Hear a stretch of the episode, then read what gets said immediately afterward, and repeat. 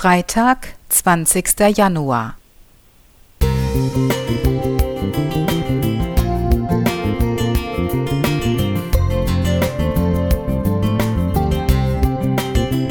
Ein kleiner Lichtblick für den Tag.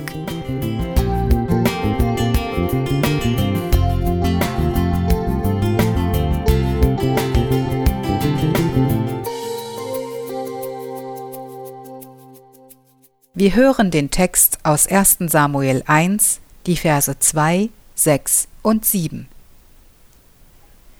Und er hatte zwei Frauen, die eine hieß Hanna, die andere Penina. Penina aber hatte Kinder, und Hanna hatte keine Kinder. Und ihre Widersacherin kränkte und reizte sie sehr, weil der Herr ihren Leib verschlossen hatte. So ging es alle Jahre. Wenn sie hinaufzog zum Haus des Herrn, kränkte jene sie. Dann weinte Hannah und aß nichts. Viele Kinder zu haben, galt zur Zeit des Alten Testaments als Segen Gottes. Für die Männer waren es willkommene Stammeshalter, und sicher war es ein Zeichen von Reichtum und Prestige. Folgt man den Berichten in der Bibel, genossen auch Mütter eine höhere Anerkennung. Andersherum schauen wir auf Sarah, Rahel oder eben Hannah, litten Frauen oft unter ihrer Kinderlosigkeit.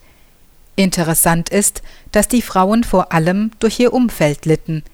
Andere Frauen, die ihnen das Leben schwer machten, sie verachteten und demütigten. Und er, Abraham, ging zu Hagar, die ward schwanger.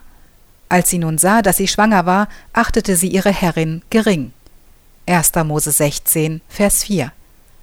Auch bei Hannah und Penina, der anderen Frau von Elkana, war es ähnlich.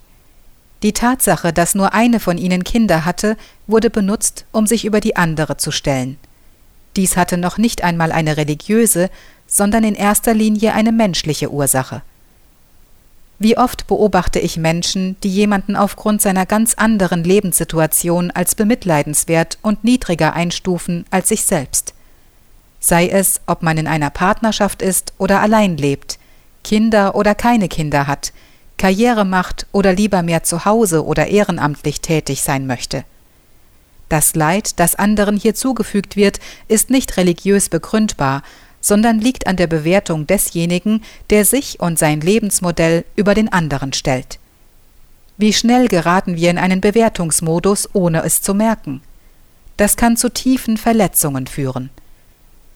Ich möchte dafür plädieren, vor dem Hintergrund dieser wertvollen Geschichte behutsamer und respektvoller mit anderen Menschen umzugehen. Bemerkenswert finde ich die Haltung Elkanas, der sich gegen den damals auch religiösen Zeitgeist stellte. Denn Hannah hatte er lieb, aber der Herr hatte ihren Mutterleib verschlossen. 1. Samuel 1, Vers 5, Elberfelder. Er musste seine Frau nicht an äußerlichen Bewertungsmaßstäben messen, sondern liebte und achtete sie um ihretwillen. Jessica Kaufmann